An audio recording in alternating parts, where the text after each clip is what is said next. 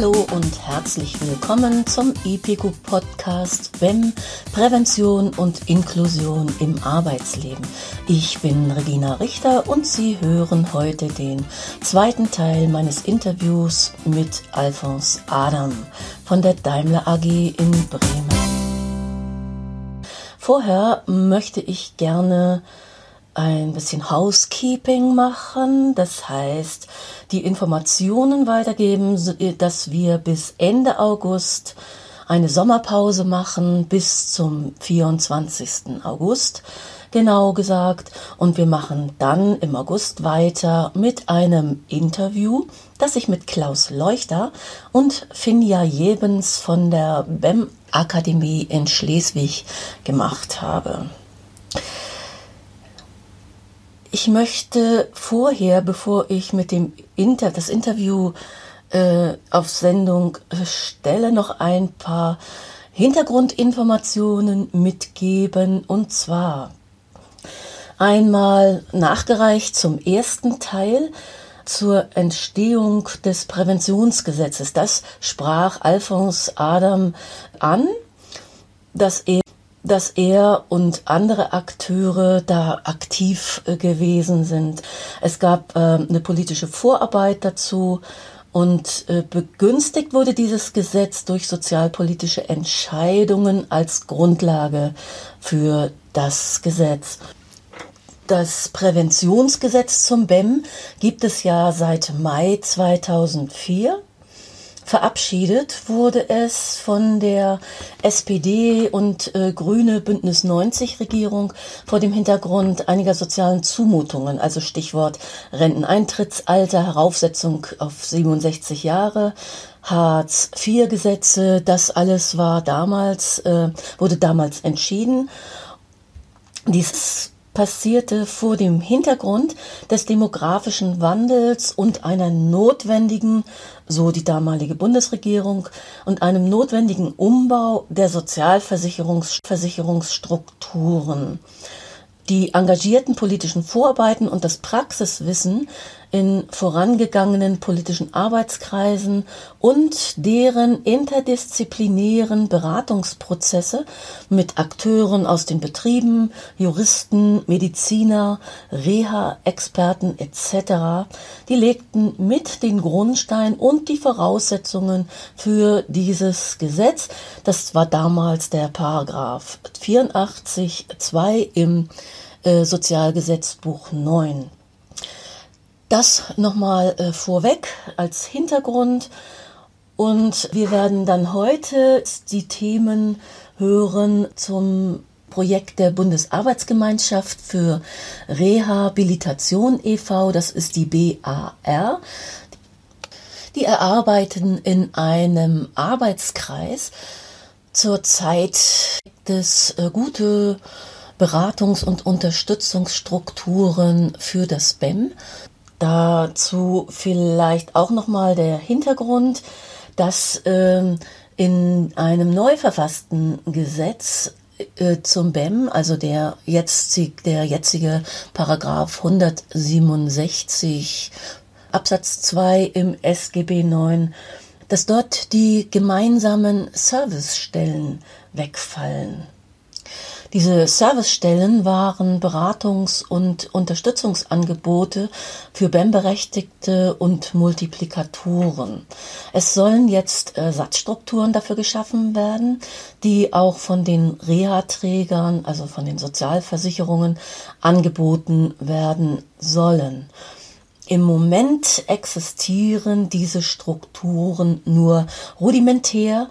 Wir hoffen auf positive, positive Veränderungen, eben auch durch die Arbeit in dem Arbeitskreis, in dem Projekt der BAR. Nun aber zum zweiten Teil des Interviews mit Alfons Adam. Die Themen sind neue Entwicklungen im BEM, Positionen und Forderungen auf der Grundlage einer Diskussion, die in einem äh, Positionspapier festgehalten wurden, dass sie auch in den Shownotes abrufen können. Und schließlich wird noch das Thema Eignung und die Qualifizierung für beratende Menschen in der Funktion als Schwerbehindertenvertretung oder in der BEM-Beratung im BEM-Team angesprochen. Ich wünsche Ihnen gute Erkenntnisse und viel Spaß. Äh, in der ersten Frage, Alphonse, bin ich ja äh, darauf eingegangen und da habe ich kurz erwähnt, dass wir uns vor allem über das RIBEM-Projekt äh, kennengelernt haben. Und in diese, diesem RIBEM-Projekt ging es darum, dass so Standards im BEM optimiert werden sollen. Das geht auch nochmal mit ein in die nächste Frage, die ich habe. In der Arbeitsgemeinschaft für REA, also die BAR nennt sie sich, in der du auch Mitglied bist oder Berater bist, müsstest du gleich nochmal, was bist du da? Äh, du bist Mitglied, ne? Ich bin Mitglied Mit, im Projekt. Mitglied im Projekt, in der, in der BAR. Äh, da wird so, zurzeit erarbeitet, welche Regeln und Standards eben im BEM zu setzen sind. Äh, was genau wird da diskutiert und welche Positionen sind dir darin wichtig? Also da muss ich auch noch ein bisschen ausholen, weil ja. äh, wir hatten ja, und das, äh, wir hatten ja, und das ist ja mit der letzten Gesetzesänderung auch verschwunden, wir hatten ja die sogenannten Servicestellen. Die kennt ja jeder von uns, der sich zumindest mit dem Thema befasst. Mhm. Und äh, die Servicestellen haben ja nach Meinung vieler Experten so nicht äh, eigentlich die Aufgabe erfüllt, die sie hätten erfüllen sollen. Äh, wobei ich da auch eine andere, etwas andere Meinung dazu habe. Allerdings, die Servicestellen waren weg. Und jetzt äh, hat äh, die BAR sozusagen von der Bundesregierung den Auftrag als Dach sozusagen bekommen, äh, wie können wir, so verstehe ich es zumindest etwas mit meinen Worten, äh, wie können wir vielleicht einen besseren Job erzeugen, als es die Servicestellen vielleicht äh, mal sollten. In der Zusammenarbeit gerade der Sozialversicherungsträger. Ah ja, dann eine Zwischenfrage. Wurde dazu evaluiert, was bei den Servicestellen äh, schiefgelaufen ist? Das ist mir nicht bekannt. Dazu habe ich nur meine eigene Meinung und meine eigene Erfahrung. Äh, ich habe die Servicestellen nicht intensiv erlebt, nur so aus, aus meiner Perspektive erlebt weil die Servicestellen waren ja so eher für die Menschen da, die nicht schwer behindert waren, damit die auch Ansprechpartner haben und Unterstützung auch bekommen. Äh, mir waren sie wenig bekannt. Ich habe nur viele Mitarbeiter von Servicestellen gesehen und habe immer gedacht, naja, da wurden sehr viele junge neue Leute reingesetzt.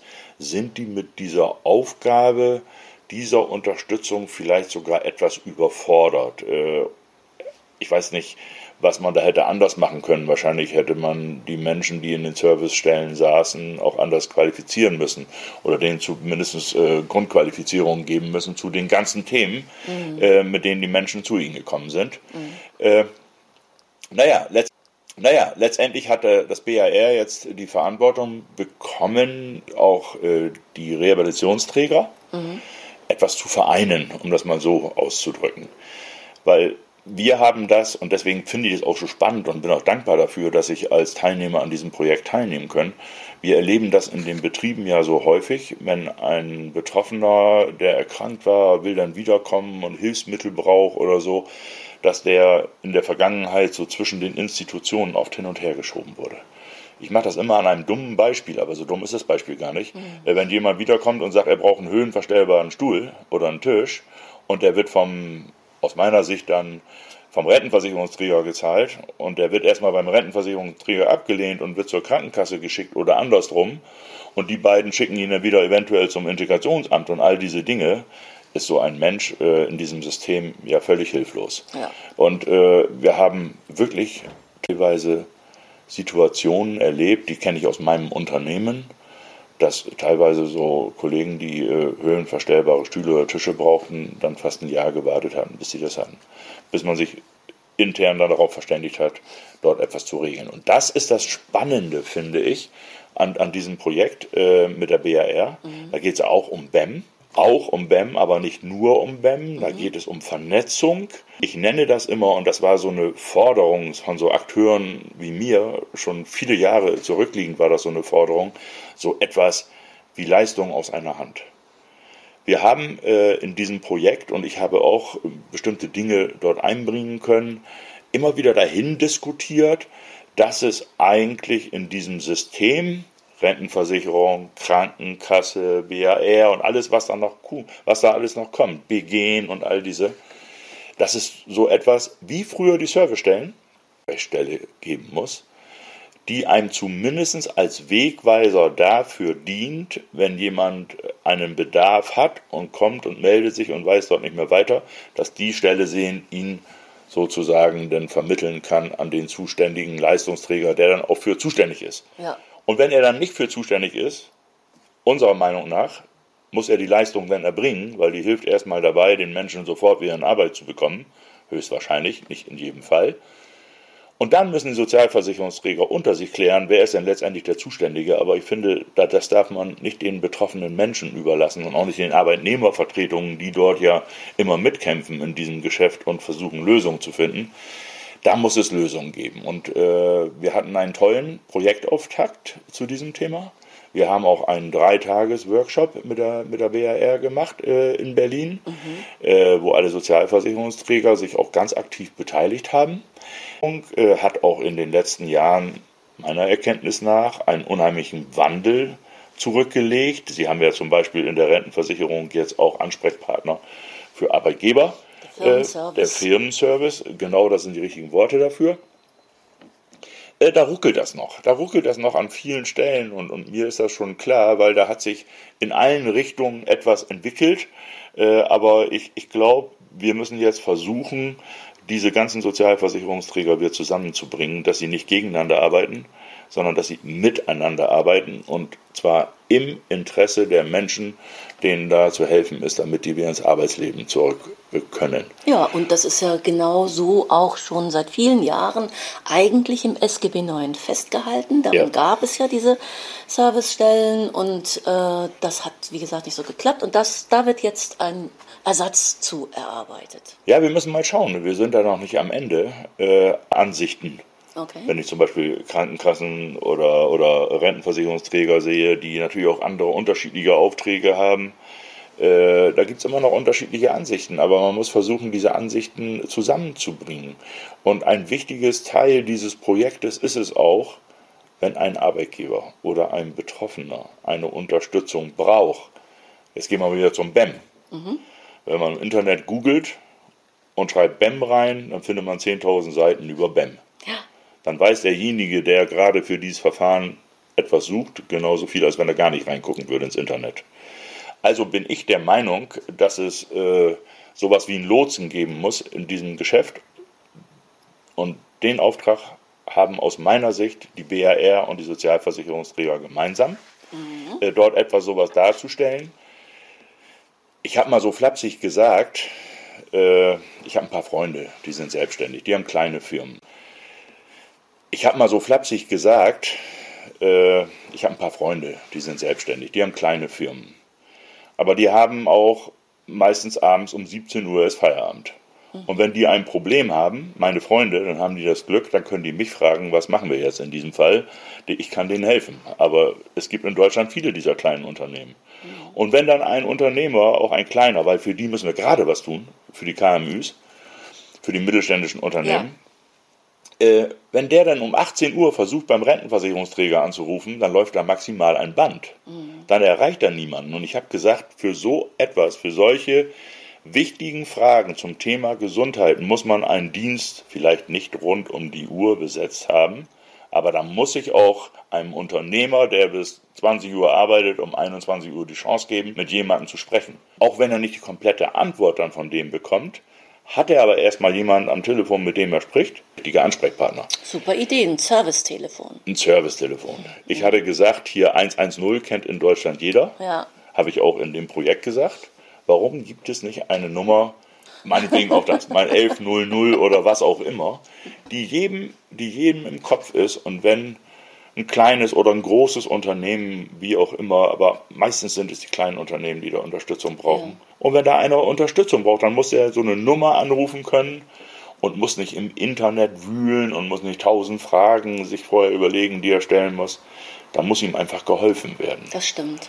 Das ist wirklich eine Erfahrung, die kann ich nur stützen, gerade auch ähm, in letzter Zeit, die kleinen Unternehmen wissen einfach nicht, was BEM ist und wie sie da sich verhalten sollen. Also ich kann diese Forderung Service-Telefon oder Stelle in dieser Form Erreichbarkeit besser zu machen, nur unterstützen. Super Idee. Mhm. Idee. Mhm. Ich hoffe auch, dass wir das in diesem Projekt besser hinbekommen. Ja. Äh, die BAR äh, macht da, glaube ich, gerade einen guten Job, äh, das zu versuchen. Mhm. Äh, so, so mancher Sozialversicherungsträger muss noch mal ein bisschen sich gedanklich verändern, wieder mehr äh, als Dienstleister sozusagen es hat sich überall sehr viel etabliert. Also eine Rentenversicherung hat sich aufgebaut für sich, andere, andere haben sich aufgebaut für sich und die schmoren alle noch so ein bisschen in ihrem eigenen Saft. Ich ja. finde, da muss man raus und, und muss äh, gemeinsame Lösungen finden, wie wir an dem Thema Gesundheit arbeiten.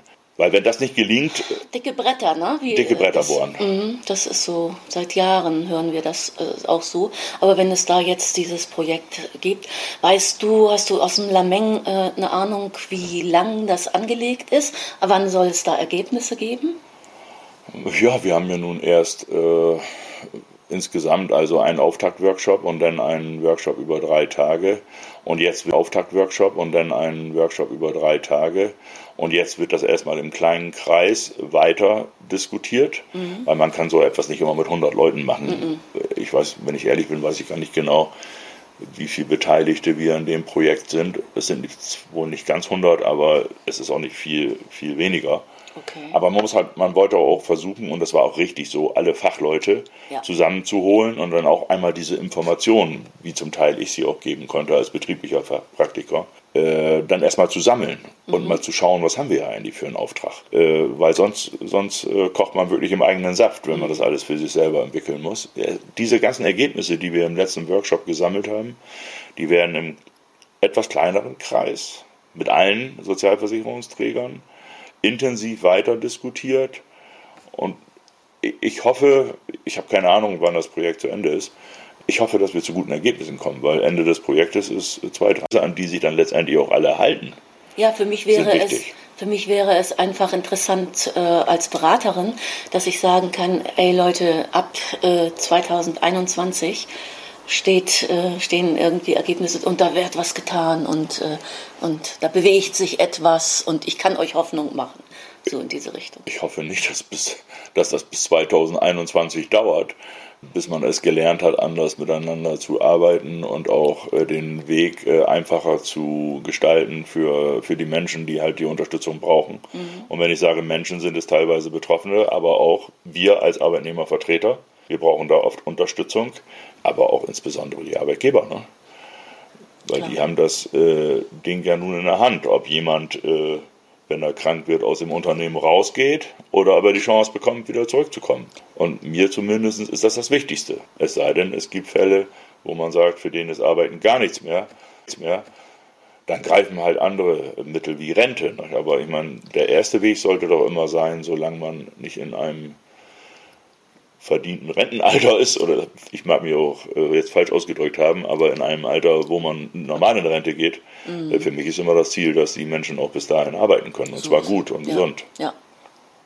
Gut, wir haben vorhin schon, Alfons, von deinem Positionspapier gesprochen.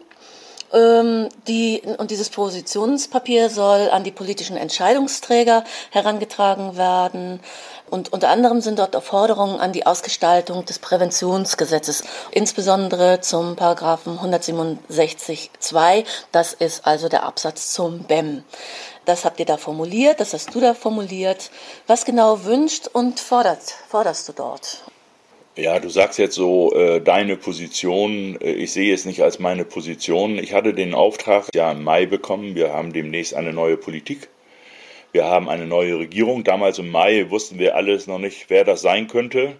Äh, und wir müssen als Arbeitskreis, weil wir haben gelernt äh, vor sechs Jahren, dass man, wenn man Forderungen stellt, dass man sie auch aufschreiben muss und nicht nur reden muss, sondern es redet jeder über etwas anderes. Mhm. Und ich hatte den Auftrag bekommen, äh, Alfons, weil das hatte ich damals auch gemacht für uns, mhm. äh, red mal, guck mal, ob du ein paar Dinge zu Papier bekommst, über die wir nochmal alle wegschauen können und wo wir sagen können, das sind eigentlich unsere Forderungen an die zukünftige Politik. Ich habe mir das, es hat sehr lange gedauert, ich habe mir das äh, nicht einfach gemacht, aber ich habe mir zumindest Unterstützung geholt, da ich wusste, dass der VDK als erster Sozialverband, glaube ich, wenn ich das richtig weiß sogar, schon Forderungen aufgestellt hat zur Wahl. Äh, auch äh, zu den Schwerbehindertenvertretungen und, und äh, anderer sozialer Themen.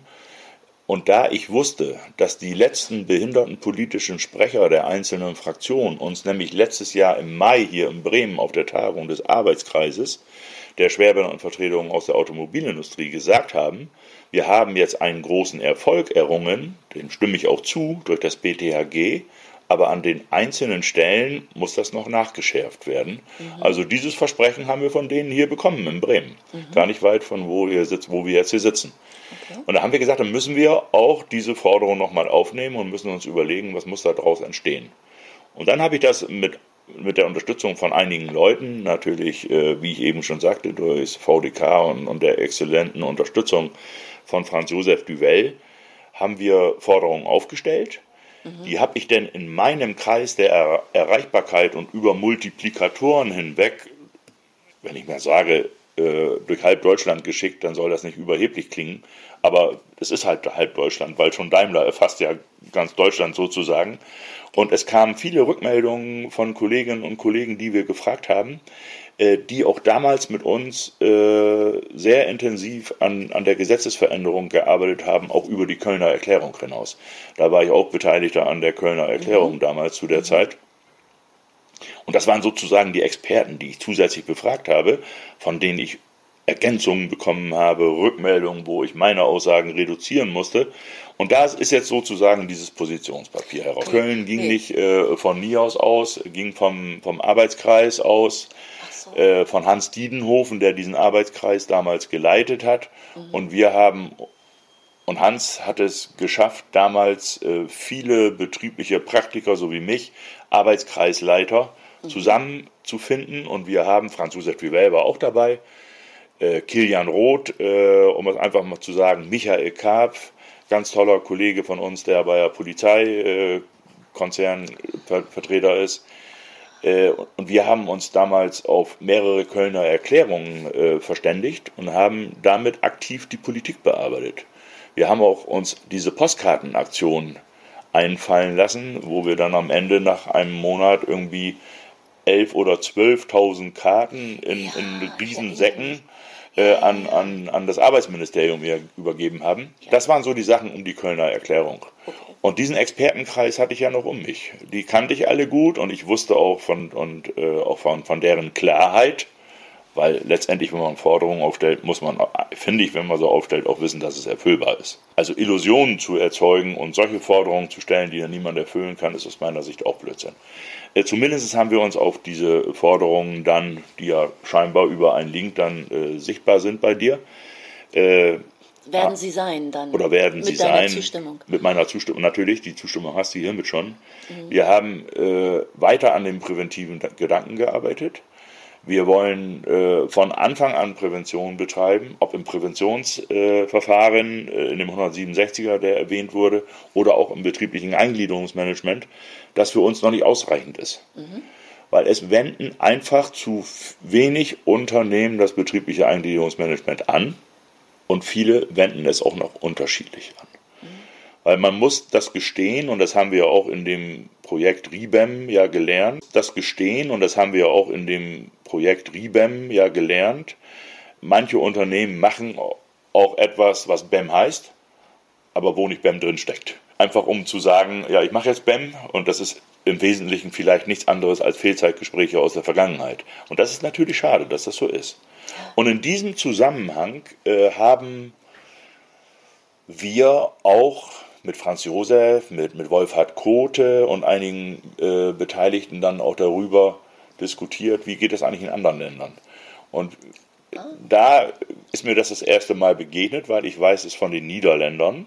dass die so ein Gesetz haben, wenn der Arbeitgeber sich nicht um die erkrankten Menschen kümmert, dann hast du dort eine Lohnfortzahlung nicht von sechs Wochen, sondern von zwölf Wochen.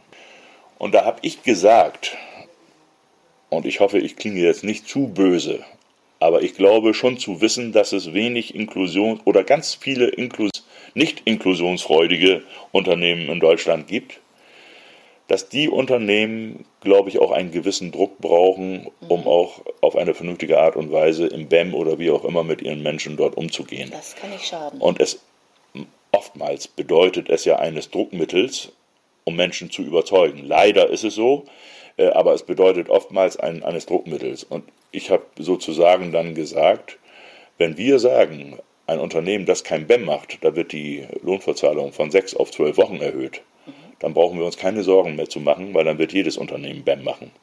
Dann müssen wir nur noch dafür sorgen, dass die Regeln zum BEM richtig aufgeschrieben werden, dass sie nicht missbraucht werden. Ich will, auch wenn das im ersten Moment böse klingt, normalerweise musst du diese Unternehmen ja dazu zwingen, etwas Gutes für sich und für ihre Belegschaften zu tun. Und diesen Druck würden sie, glaube ich, spüren. So ist das mit diesen zwölf Wochen entstanden. Und ich halte auch dran fest. Weil, aber immer nur mit guten Zureden, jetzt nach über 15 Jahren BEM, ich meine, irgendwann muss doch auch mal Schluss sein. Und ich habe mal irgendwo den Satz geprägt, den jetzt viele schon kopiert haben, weil ich bin so ein bisschen schneller Autofahrer. Okay. Und ich bin ja auch viel mit dem Auto unterwegs. Ich fahre im Jahr so ungefähr 50.000 Kilometer. Und mich blitzt man ab und zu mal. Nicht, weil ich böse bin, sondern weil ich manchmal in Gedanken bin und mal eben ein Schild übersehen habe. Ich habe immer wieder versucht, wenn man mich geblitzt hatte, mich da rauszureden. Ich bin, im, ich bin doch im guten Auftrag unterwegs, ich muss hier gerade einen Mensch retten sozusagen. Oder das hat mir aber nie geholfen. Ich musste immer die Strafe bezahlen. Okay. Und nur so lernen wir doch auch im Straßenverkehr, äh, uns zu benehmen Schönes und zu verhalten. Sonst würde jeder machen, was er wollte. Und ich finde, beim Thema Gesundheit lassen wir jeden machen, was er will. Und letztendlich bezahlt die Gesamtheit das Ergebnis von dem, was einige versauen. Weil sozusagen die Sozialkassen zahlen wir ja alle. Und wenn jemand nicht mehr äh, in die Arbeit äh, integrierbar bist, äh, in die Arbeit äh, integrierbar bist, dann landet er irgendwo beim Arbeitsamt, beim Rentenversicherung, bei der Krankenkasse. Und das ist doch nicht in Ordnung, mhm. dass man mit dem Thema so umgeht. Deswegen dieses vielleicht auch ein bisschen krumme und dumme Beispiel. Ja. Gibt es darüber hinaus noch was so als großen Punkt, den du auch aus diesem Papier jenseits des Spam, was dir ganz besonders am Herzen liegt? Äh, insbesondere versuchen wir einfach weiter äh, etwas mehr die, die schwerbenannten Vertretungen zum Thema Gesundheit zu stärken, ihnen leichtere Möglichkeiten des Zugangs zu Schulungen und all sowas zu geben, weil einfach nur eine Schwerbehindertenvertretung zu wählen, die dann letztendlich keine Ahnung hat, die ist mhm. im Betrieb auch nicht hilfreich. Das ist also wenn du, niemandem, wenn du, ja, niemandem hilfreich, sich selbst nicht und auch dem Arbeitgeber nicht. Und ich finde, wenn, wenn Arbeitgeber äh, erkennen, dass Schwerbehindertenvertreter eine gute Rolle bei dem Thema Gesundheit spielen können, mhm. dann haben sie, ich glaube, viel, viel gekonnt. Und es gibt eine, haben sie, ich glaube, viel, viel gekonnt. Und es gibt eine Erhebung von der IG Metall, da wurden, ich glaube, 6000 Betriebe wurden dort, glaube ich, äh, erhoben. Und äh, es hat sich eindeutig herausgestellt, dass in Betrieben, wo es keine Schwerbehindertenvertretung gibt, dass dort dieser Inklusionsgedanke kaum eine Rolle spielt oder wenig eine Rolle spielt. Mhm. Dort, wo es dann mindestens einen Betriebsrat äh, gibt, dann war die Quote schon etwas höher, aber auch alles im 20-Prozent-Bereich. Dort wird Inklusion betrieben, aber dort in den Betrieben, wo es Schwerbehindertenvertretungen gibt. Da steht der Inklusionsgedanke schon ziemlich hoch. Ich weiß jetzt die Prozentzahl nicht, aber ich denke mal so über 60 Prozent. Und das zeigt ja eigentlich, äh, dass Schwerbehindertenvertretungen schon in der Lage sind, die Menschen, aber auch die Unternehmen zu unterstützen. Das stützt auch Fragen aus, unserem, aus unserer Untersuchung. Das stützt auch Fragen aus, unserem, aus unserer Untersuchung. Wir sind ja ganz intensiv beim BEM und ich möchte gerne noch einen Satz zum BEM sagen und auch zurückführen zurückführen auf unsere Vereinbarung, die wir in Bremen geschlossen haben. Wir hatten hier in Bremen an unserem Standort mit über 13.000 Beschäftigten, ja. haben wir am Anfang festgestellt, dass über 10 Prozent der Belegschaft mehr als sechs Wochen krank sind. Über das waren wir alle überrascht. Auch der Arbeitgeber war überrascht, weil wir solche Erhebungen vorher gar nicht gemacht haben. Das war einfach nochmal ein Signal, also da muss man da eigentlich mehr tun, als wir bis dahin getan haben. Was wir aber noch hatten, Wir haben ja einen Vergleich in unseren Werken und wir haben zwölf große Werke und nochmal damals noch 35 Niederlassungen. Wir waren im Vergleich bei dem Langzeitkrankenstand fast am schlechtesten, weil unser Standort auch eine etwas ältere Belegschaft hat als und ein Jahr Leben unserer Betriebsvereinbarung und intensiven Gesprächen hatten wir den besten Langzeitkrankenstand aus der Daimler AG. Da habe ich keine Zahl und davon zwölfen waren wir der Beste und vorher waren das wir der Schlechteste. Klasse. Und wenn man das wollte, das könnte man ausrechnen und das kann jeder Arbeitgeber. Was hat denn das eigentlich eingespart? Nee, aber wenn man es wollte, könnte man es gut rechnen. Einfach, einfach auch nur ein Hinweis äh, an vielleicht auch Unternehmen, Super. die uns zuhören, ja, dass sich Gesundheit rechnet. Und dadurch eben, wenn das durch Spam ausgelöst ist, dass dort Erkrankungen halt langfristig über, früher überwunden werden können, das ist wirtschaftlich doch äh, eine Marke, das stimmt. Eine Marke, finde mhm, ich. Ne? Ja. Mir geht es jetzt nochmal äh, um die Qualifizierung der BEM-Verantwortlichen, also auch der Schwerbehindertenvertretung oder auch den Interessenvertretungen, alle, die in einem BEM-Team, in einem Kernteam vertreten sein sollten. Was sollten die wissen, welche Qualifizierung vertreten sein sollten? Was sollten die wissen, welche Qualifizierung braucht man, um gut beraten zu können? Also ich habe oft, oft darüber nachgedacht, seit wir über BAM sprechen, seit wir BAM durchführen. Ich finde, als allererstes müsste es etwas wie so eine Qualifizierungsmatrix geben, ob ein am BEM Beteiligter, ich nenne das einfach Messqualifizierungsmatrix, mhm. ob einer am BEM Beteiligter, egal auf welcher Seite, im Personalbereich, beim Betriebsrat oder in der Sperrbenannenvertretung, überhaupt dazu geeignet ist, in diesem Thema mitzuarbeiten. Weil ich kenne, oder andersrum, wir erleben ja die Menschen, obwohl wir nicht über Erkrankungen reden in den mhm. Gesprächen. Aber wenn die viele Menschen, die zu uns kommen, das passiert uns in der Schwerbehindertenvertretung sowieso täglich, die packen uns ihr ganzes Leben auf den Tisch. Die packen uns ihr ganzes Leben auf den Tisch. Und das hast du dann bei dir in der Birne und musst dann abends sehen, wie kriege ich das wieder raus. Und ich erlebe unterschiedliche Menschen und ich erlebe auch Menschen aus dem Betreuungskreis, gerade Schwerbehindertenvertreter, die, wir so, die sehr wohl abgerutscht sind und dann mal in der Psychiatrie, in der Psychiatrie oder so etwas landen. Mhm. Also nicht jeder ist erstens für unser Mandat in der Lage oder fähig und auch nicht jeder ist aus meiner Sicht äh, für das BEM fähig, weil ich finde, manche überfordern sich da sehr und machen sich dann nachher sozusagen sogar noch zu, zu Menschen, die eine Erkrankung entwickeln. Und das ist nicht gut. Ich habe keine Idee, wie das gehen könnte oder ob sowas überhaupt geht, aber ich finde, Psychologen könnten das sicherlich herausfinden, welche Eigenschaften die Leute haben müssten, äh, die solche Bänkengespräche führen. Arbeitgeber sind in der Regel, so erlebe ich das, ein bisschen professioneller, meist auch sozialpädagogischen Hintergrund oder irgend, irgend so etwas, äh, sind die auch besser geschult, mit, mit solchen Dingen umzugehen. Aber das ist, ist für mich der wichtigste Punkt, weil ein Arbeitnehmervertreter, der neben dir sitzt und heult mit dir, weil es dir gerade nicht gut geht, hilft dir nichts, weil er, der, der Mensch, der braucht von uns äh, eine professionelle Unterstützung. Egal in welcher Richtung. Also mit ihm leiden, das kann uns alles leid tun, aber das hilft uns nicht und das hilft dem auch nicht. Ich musste das auch lange lernen. Ich war auch einmal in einer, in einer Reha, weil es mir überhaupt nicht gut ging, mhm. weil ich diese Dinge nicht mehr verarbeiten konnte. Das ist für mich der wichtigste Punkt. Der nächste Punkt ist natürlich das Gesetz zu wissen und auch das gesetzliche Umfeld. Das spielt natürlich eine Rolle das Betriebsverfassungsgesetz, das Sozialgesetzbuch und auch die Gefährdungsbeurteilung, weil das kann ja immer in der Wirkung mal äh, zusammen eine Wirkung haben. Da sollte man schon gut geschult sein.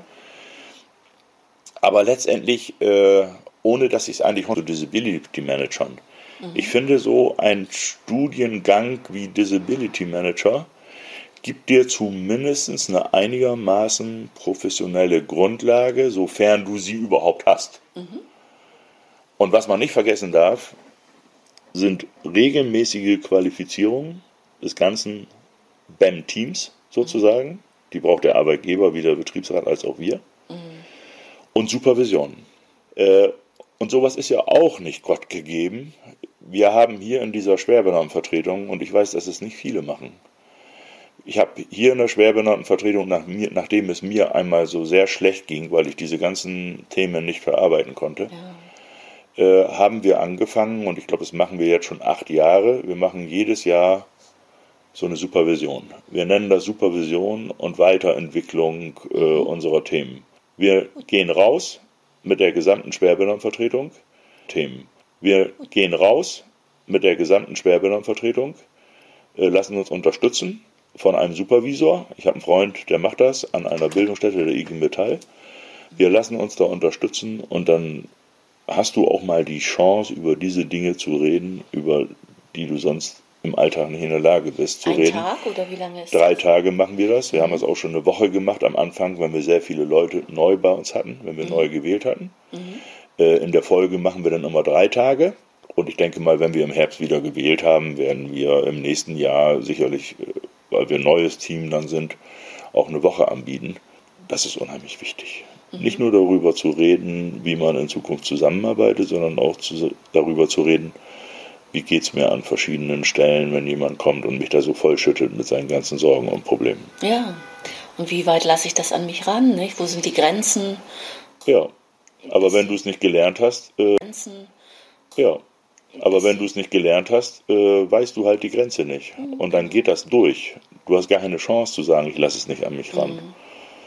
Und das ist nur so etwas, etwas, äh, um das aufzufangen, was wir jeden Tag mitbekommen. Und ich, ich erlaube mir da wirklich zu sagen, dass ich glaube, dass die Schwerbehindertenvertretungen am betroffensten sind aus dem ganzen Betrieb, die beladen werden mit diesen Themen.